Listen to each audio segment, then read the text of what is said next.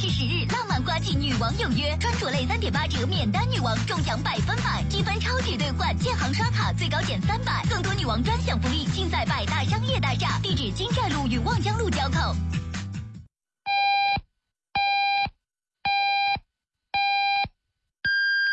北京时间二十一点整。捕捉城市脉搏，倾听城市声音。FM 一零五五，City FM，好生活，听我的。一群人的夜。我为你歌唱，乘船远航，美丽的河面上。两个人的夜。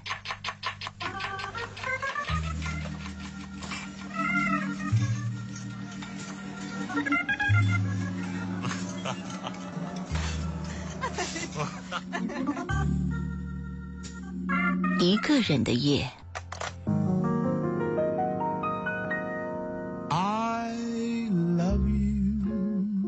徐徐时光，夜色灿然，暖心相伴。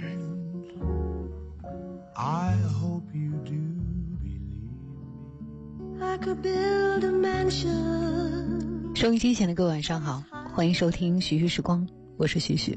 每天晚上在这个时间段和你一起来听听歌、聊聊天。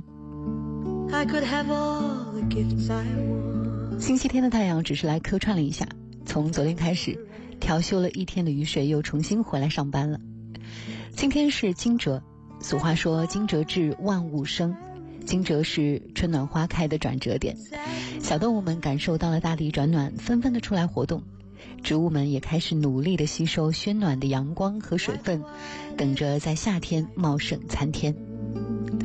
今年惊蛰节气呢正好撞上九九，所以回暖显然成为了天气舞台的主调。不知道你今天出门的时候有没有感受到空气当中那种暖烘烘的味道？只不过惊蛰虽然这个节气像它的名字一样充满着力量和爆发的感觉，但也是一年当中气温变化最为剧烈的一个阶段。古人早就有诗写过：“多壳杏然风渐暖，少恩伤事雨宜寒。”诗名叫做《仲春寄情赋予》，形容的就是眼下这样的二月仲春时节，天气乍暖还寒的时候。每当日子往前走一步，时序往前推进一个，就能够发现周围自然之物的一些变化：春花、春草、春雷、春雨。趁着还没有入春。在这个时节，不妨给这个春天写一个行事历吧，计划一下真正的春天到了有哪些事儿我们可以一一完成。比如，我们可以去看看春花、摘野菜、放风筝。我想到了诗人聂鲁达的那首经典的作品《二十首晴天更像春天》。我们在爱情里就好像春天对樱桃树那样，要想尽办法让对方成为更加美好的样子。我是徐徐，这里是我和你的徐徐时光。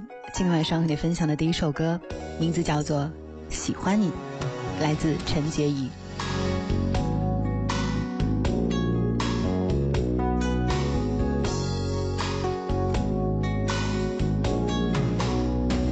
喜欢你，给我你的外衣，让我想躲在你身。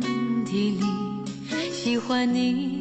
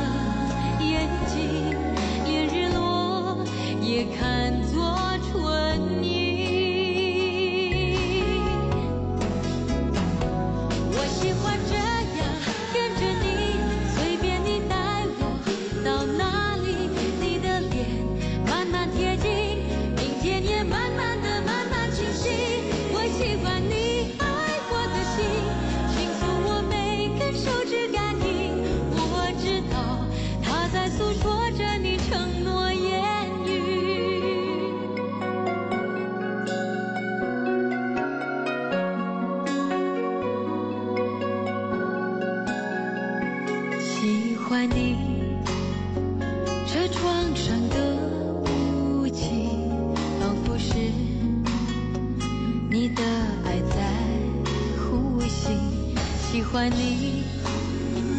那微笑的眼睛，连日落也看作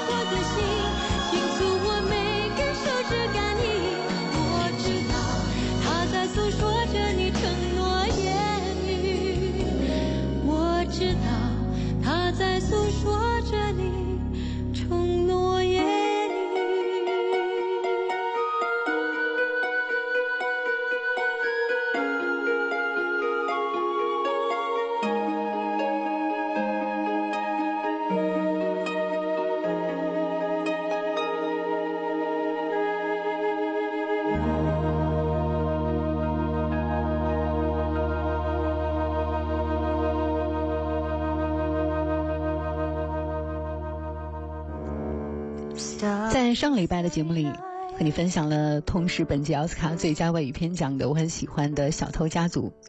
然后在微信后台有朋友给我留言说，这一届的奥斯卡虽然是冷门当道，但是还是有一部华语动画片很值得关注一下，名字叫做《包宝宝》。然后我就立刻到网上搜了一下。很快就想起来，去年有一次到电影院去看电影的时候，在正片放映之前呢，就放了这个短片的部分段落。我当时就觉得这个故事拍得很精美，好像不是国内动画公司的制作水准。没有想到这部片子拿到了今年奥斯卡的最佳动画小金人。那这个不到八分钟的动画片讲的是一个什么样的故事呢？简单的概括一下，讲的是一个中国的亲子关系的故事。这个故事呢，听起来还有一些细思极恐呢。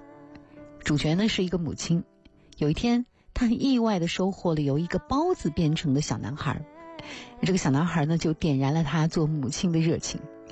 他每天都把这个包儿子捧在手心里，给予他最悉心的照料，给他洗澡，给他喂食，带他逛街。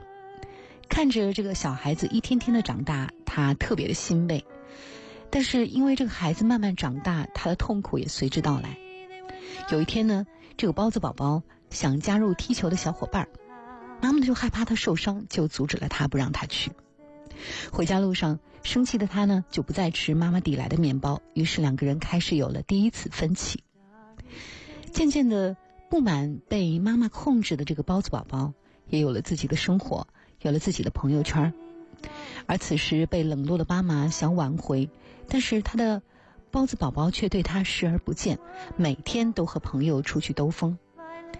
看着渐行渐远的儿子，妈妈非常的气愤，认为儿子翅膀硬了，开始不听话了。终于有一天，这个包子宝宝回家，母亲满心欢喜的为他开门，可是呢，却迎来了他的女朋友。更让这个母亲感到崩溃的是，这个包子宝宝回来并不是看望他的，而是回来收拾东西要离开家的。难以接受现实的母亲去阻拦他，他不愿意看到儿子不听话，更不愿意儿子逃出自己的手掌心。他几次三番的把儿子拉回来，但是儿子都果断的、很坚硬的拒绝了他。在包子宝宝再一次想要离开的时候，这个着急的母亲居然做出了一件很出乎意料的事情。她一把攥住这个包子宝宝，张开大嘴，一口就把儿子吃了下去。哇，看到这儿突然觉得好恐怖啊！这个母亲的掌控欲直接杀死了自己的儿子。然后我昨天找了一些关于这个短片的评论，有很多人说，在这个短片里看到了自己家庭的影子。当然了，生活当中的小孩并没有被吃掉，但是有一些父母过分的掌控欲，也在无形的吃掉孩子的人生。在心理学上说，人这一辈子有两次断奶，一次呢是生理上的阶段，那一次不舍的是孩子；第二次呢是精神上的戒断，而这一次呢往往不舍的是母亲。中国式的母亲对于孩子倾注太多。所以，对于很多母亲来说，孩子的幸福就是自己的幸福，孩子的成功就是自己的成功。当然，可以说这是血溶于水的亲情。但是如果母亲不懂得放手，那有太多太多的例子告诉我们，这会造成很多的悲剧和痛苦。你还记得去年刷屏的朱雨辰的妈妈吗？这就是一个典型的包揽一切的妈妈。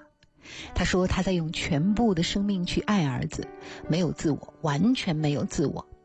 朱妈妈今年七十一岁，每天早上四点钟起床给儿子熬梨汁，她坚持了整整十年，哪怕去片场看望儿子，也从来不辞辛劳，随身都要背着一口重重的锅。他的儿子去年四十岁，他第一次吃到儿子为他做的饭，竟然哭了出来，说：“他才四十岁呀，为什么要他面对这么多？”所有人都能够看到。就是因为这个妈妈的爱太重太重了，以至于朱雨辰没有办法建立起自己的家庭生活。最好的亲子关系应该是互相尊重、彼此独立，而最好的亲子关系也应该像龙应台在《目送》当中写的那样。我慢慢的、慢慢的了解到，所谓父女母子一场，只不过意味着你和他的缘分。就是今生今世不断的在目送他的背影渐行渐远。你站在小路的这一端，看着他逐渐消失在小路转弯的地方，而且他用背影默默的告诉你，不必追。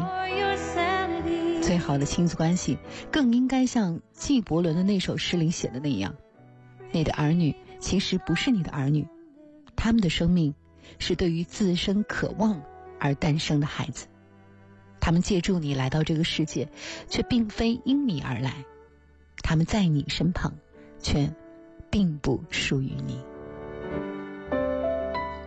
接下来和你分享的这首歌来自叶倩文，这首歌的名字叫做《爱的可能》，是写给他的继子的。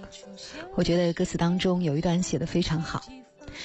他说：“曾经以为我见过所有爱的可能，到这一刻我才明白我有多么的天真，想给你全世界。”一刻我都不想等，想要你的心，却怕不能够成真，因为你有你的人生，我有我的旅程，在前方还有等着你的人。有爱的可能，这一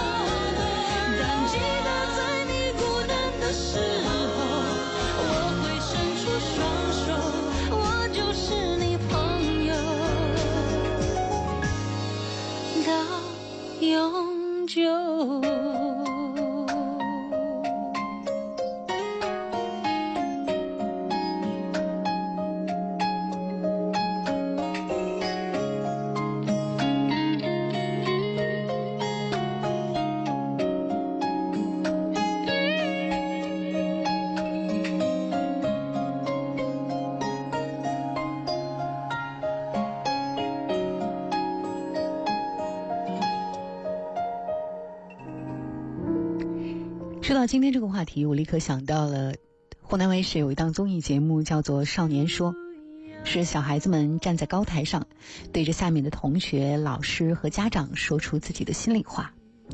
虽然每一个环节设置的都很正能量，但是我在完整的看完了两期之后，还是有一种感觉，就是父母和孩子换了一届又一届，但我们的亲子关系还都是老样子。有一个初一的小女孩。对妈妈的告白让我印象特别深刻。她还没有上台就开始自言自语的说：“我妈待会儿在台下一定会怼死我。”结果呢，她果然被怼了。她对于台下妈妈喊话的主题是：“为什么我的努力你从来看不到？”因为妈妈总是拿她跟自己的好朋友比，但那个好朋友呢是全班第一、全年级第一、全校第一、全联盟第一的学霸。妈妈就会跟她说：“你看你成绩这么差。”他为什么会跟你做朋友呢？这小女孩刚开始还算平静，但是越说越激动，越说越委屈，后来几乎就是含着泪在大喊：“孩子不是别人家的好，你自己的孩子也很努力，你为什么不看一下？你从来都没有看到过，成绩永远是先看到我最差的那一刻。你老是这样子打击我，我一定会觉得自己很差。”然后这个妈妈在台下。表情严肃的摆开了架势，他说：“是的，我觉得你也很棒，但是，我认为我说的是比较客观的。我知道我一直在不断的打击你，因为我认为，在你的性格，你要是不打击的话，可能会有点飘。”这话听起来太熟悉了，就像是当年我们的爸爸妈妈对我们说的一模一样。而且这位妈妈完全没有去试图安抚女儿的情绪，一直在强调一些大道理，比如说，妈妈为了你有好的学习方法和学习习惯，因为这些东西会影响你一辈子的，千万不要做事倍而功半的事情啊。后来这个女孩哭着跑下了台，这是一次很失败的告白，她勇敢的向妈妈敞开了内心，却被敲打了一番，原路返回来，我和鸡蛋了。因为妈妈要求他每天都吃苹果和鸡蛋，或者是妈妈我再也不想学拳击了，我要学街舞。还有就是妈妈我的兴趣班太多了，十二个，有些我自己连名字都弄不清楚。而大多数妈妈的回答是：我这都是为你好啊，你听我的吧。这两句话，无论是八零后、九零后、零零后，都应该不会陌生。这么多年了。用时下流行的话来说，都已经九零一二年了，我们一直在沿用一样的教育模式。我有权利表达自己的感受吗？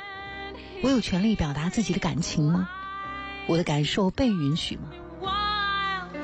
我有一个搞心理学的朋友说，从小一直被打压的孩子，自信垮掉的孩子，在长大之后，他会完全不懂如何跟自己的上司沟通的。甚至这种没有办法允许表达感受的这种上下级权威式的亲子关系，会复制到他今后所有的人际关系里。那其实这一档节目呢，是拷贝了日本的一档综艺节目，叫做《天台告白》。我在节目当中也曾经介绍过。只不过呢，日本的那个节目呢，可以说是少年说的甜蜜版，因为那个告白呢，不是对父母，而是对喜欢的人。中学生站在天台上喊话，喊出自己喜欢的人的名字。比如一个小男孩走到天台上，对着自己喜欢的人声嘶力竭地喊出来说：“我喜欢你，喜欢你，喜欢你！”喊了十几遍。被告白的女生虽然说了一句对不起，这个勇敢的男孩下来哭了，但是你还是能够感受到青春期男孩子们的可爱和活力。除了男孩，还有女孩也勇敢地站到天台上去告白。他是告白自己想结束一段暗恋。他说：“我希望日后我遇到了喜欢的男生，你会祝福我，为我加油。”虽然都是站在高处向低处的人喊话告白。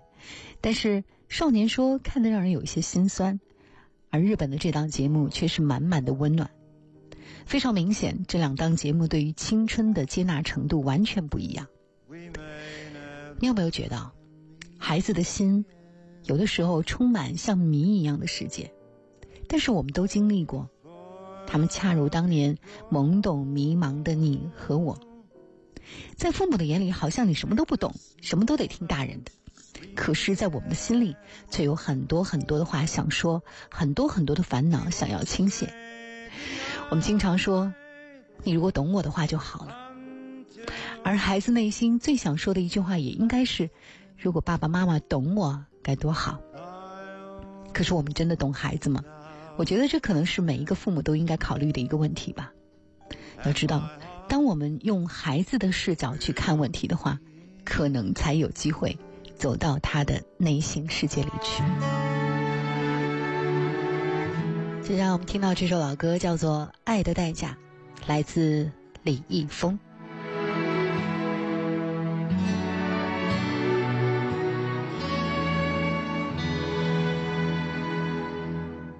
记得年少时的梦吗？像朵永远不凋零的花。陪我经过那风吹雨打，看世事无常，看沧桑变化。那些为爱所付出的代价，是永远都难忘的啊！所有真心的、痴心的话，永在我心中。虽然已没有他，走吧，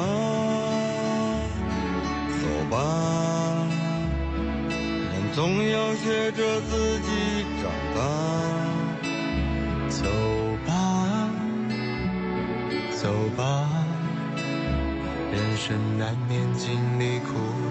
挣扎。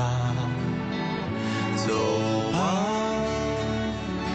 走吧，为自己的心找一个家，也曾伤心流泪。也曾黯然心碎，这是爱的代价。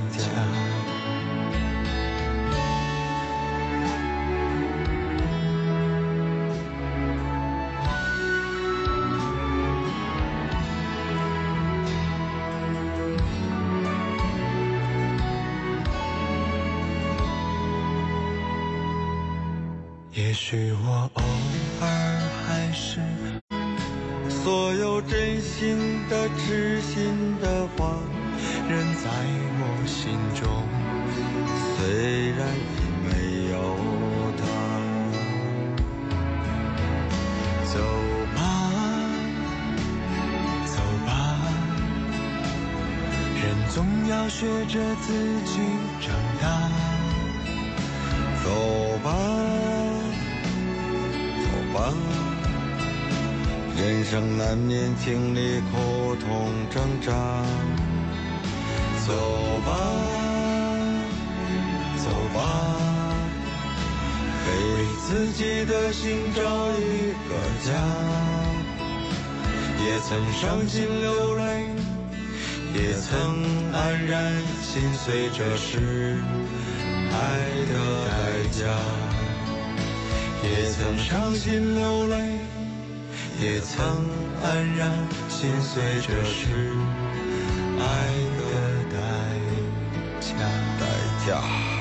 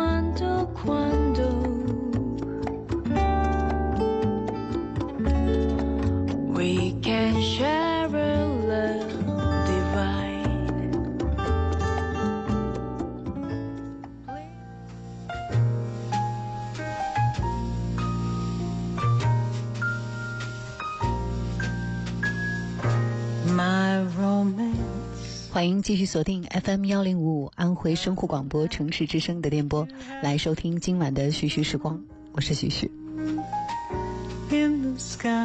春节的时候在家呢看了《人物》杂志出的一套书，其中有一篇是关于吴亦凡的。虽然一直呢对他无感，但是那一篇看完之后，确实对他有了新的认识。明星光环下的吴亦凡，能歌善舞，有颜又有钱。但是其实，在现实生活里，因为单亲家庭和他那个强势母亲的影响，在他十七岁的那年达到了峰值。十七岁是吴亦凡生命当中最重要的一年，那一年他需要不断的走出家门，一个人在安静的小路上散步，才能够平复和母亲之间的冲突。他呢是从小跟姥姥姥爷住在甘肃白银，然后到小学的时候才回到了广州母亲的身边。在他十岁那年，母亲呢决定结束名存实亡的婚姻，他从那一年改跟母亲姓吴，然后可能是为了治愈情伤吧，他的母亲当年快刀斩乱麻的结束了内地的大部分生意，带他去了加拿大。所以从十岁到十五岁这个阶段，吴亦凡是飘在半空中的。十五岁那年，母亲回广州办事，带他回国上学。吴亦凡是以特长生的身份进入到了广州七中，作为篮球校队的队长，代表七中参加了 NBA 在中国举办的青少年篮球赛事少年 NBA，获得了华南地区的冠军。在接受人物采访的时候，他说那是他第一次感到了自我释放，第一次找到了小伙伴。一个人在十五岁的时候才第一次找到小伙伴，才自然而然的找到了和人沟通的方式，妈然后。他就把打篮球当做自己的人生梦想，但是这个事儿呢，在他妈妈看来是行不通的，因为打篮球容易受伤，而且这个事儿生命力短不稳定。他给自己儿子规划的人生是能够考上好大学，读医科，毕业当医生，结婚生孩子，在加拿大过上中产生活。吴亦凡当年是被妈妈从广州硬拉走的。他说：“那个时候，刚开始有了一点模糊的自我价值观和一些渴望追求的东西，但是没有办法，他还是得跟妈妈回去，因为没有任何选择的余地。一个单亲妈妈，在异国他乡和儿子相依为命，几乎没有自己的社交圈。她七年没有出门工作，靠之前的积蓄。”把人生的压力全部转化成了对于孩子未来的期许，所以他不允许这个孩子发生任何意外，他必须得在自己的规划之内完成在他眼里的幸福的人生道路。这其实也是很多中国家庭的现状嘛，因为无论是单亲家庭还不是单亲家庭，往往父母对孩子的爱越深，付出越多，掌控欲也就越强。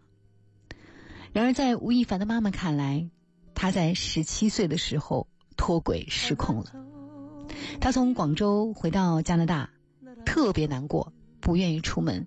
他的妈妈硬拉他出去，觉得那一次让他缓过劲儿来特别特别难。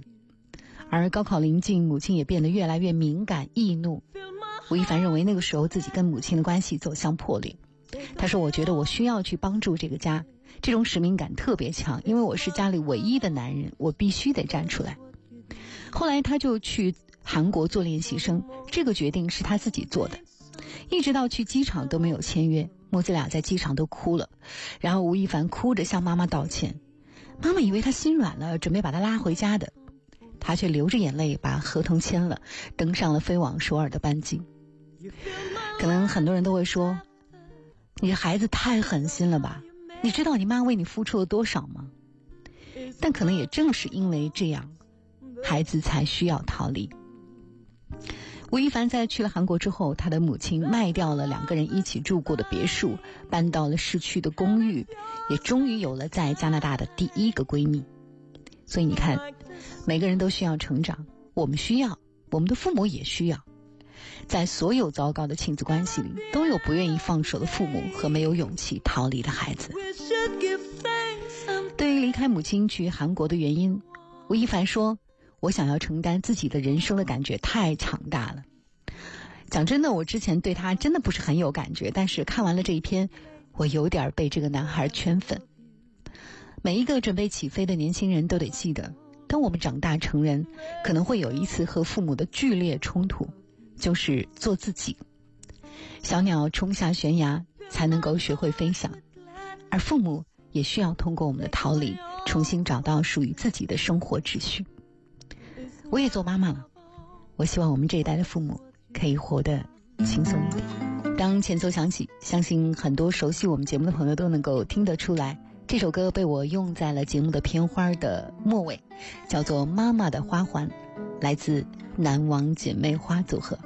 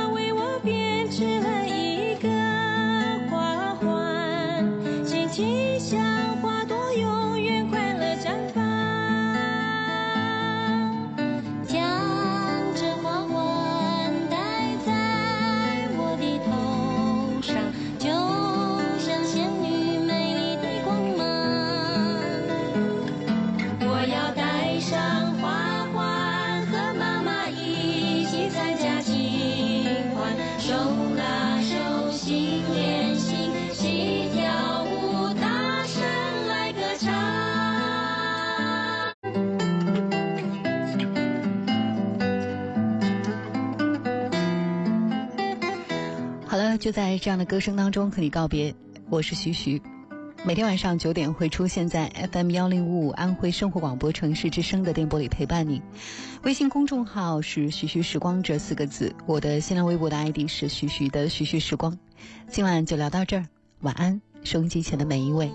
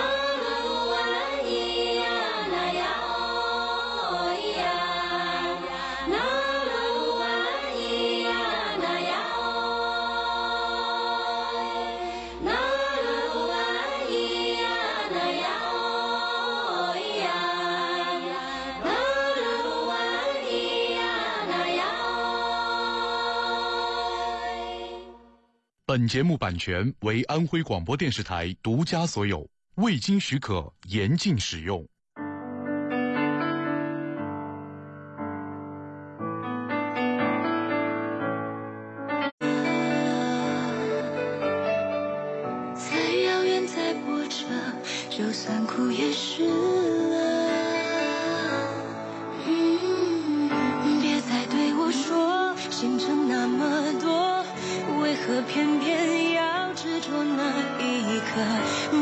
对我说天空那么深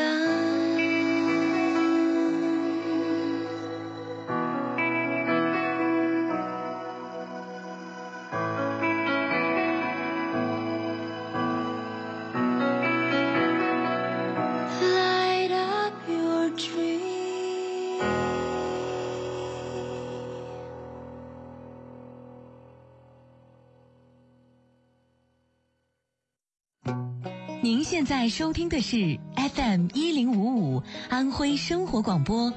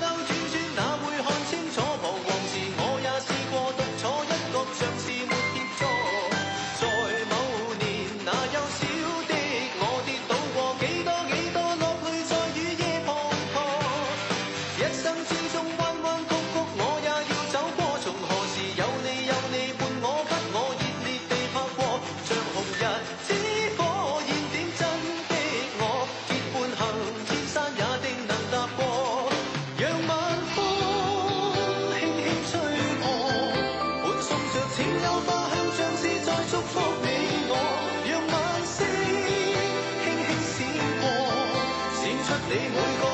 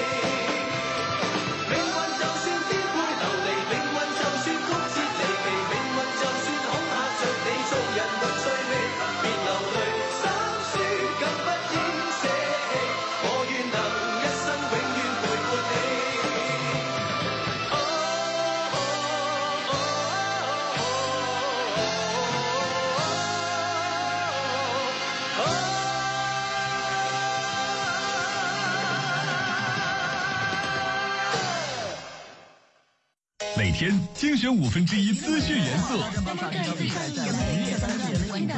每天传递五分之一生活智慧，每天消解五分之一心理压力，每天驱除五分之一健康束缚，每天提升五分之一音乐品质，每天为你搭配最佳生活营养比例。FM 一零五五安徽城市之声，好生活听我的。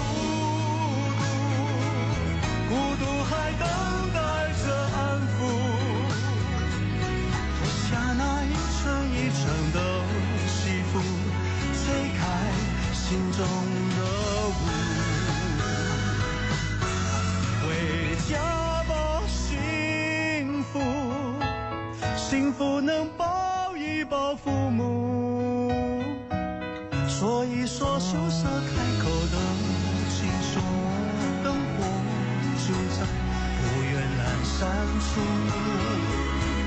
回家吧，孤独，孤独还等待着安抚。脱下那一层一层的西服，吹开心中的雾。回家的路，拍一拍肩上缠染的尘土，再累也一样坚持的脚步，回家真的幸福。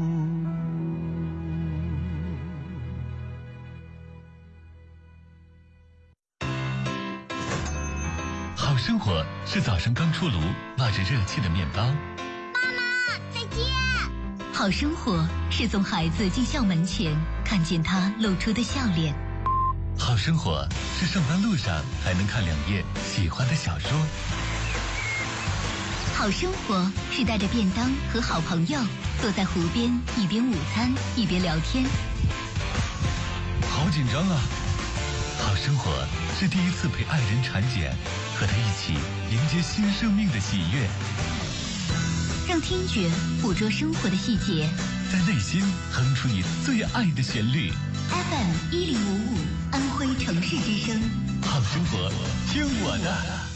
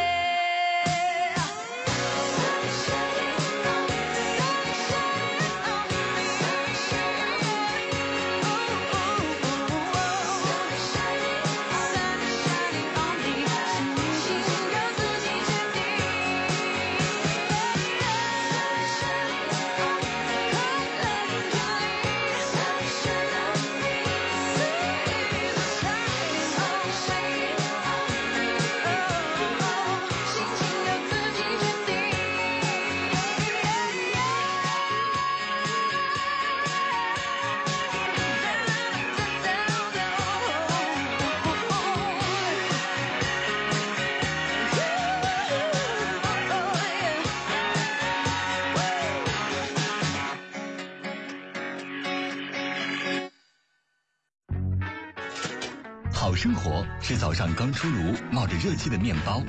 妈妈，再见。好生活是送孩子进校门前，看见他露出的笑脸。好生活是上班路上还能看两页喜欢的小说。好生活是带着便当和好朋友坐在湖边，一边午餐一边聊天。好紧张啊！好生活是第一次陪爱人产检，和他一起迎接新生命的喜悦。让听觉捕捉生活的细节，在内心哼出你最爱的旋律。FM 一零五五安徽生活广播城市之声，好生活听我的。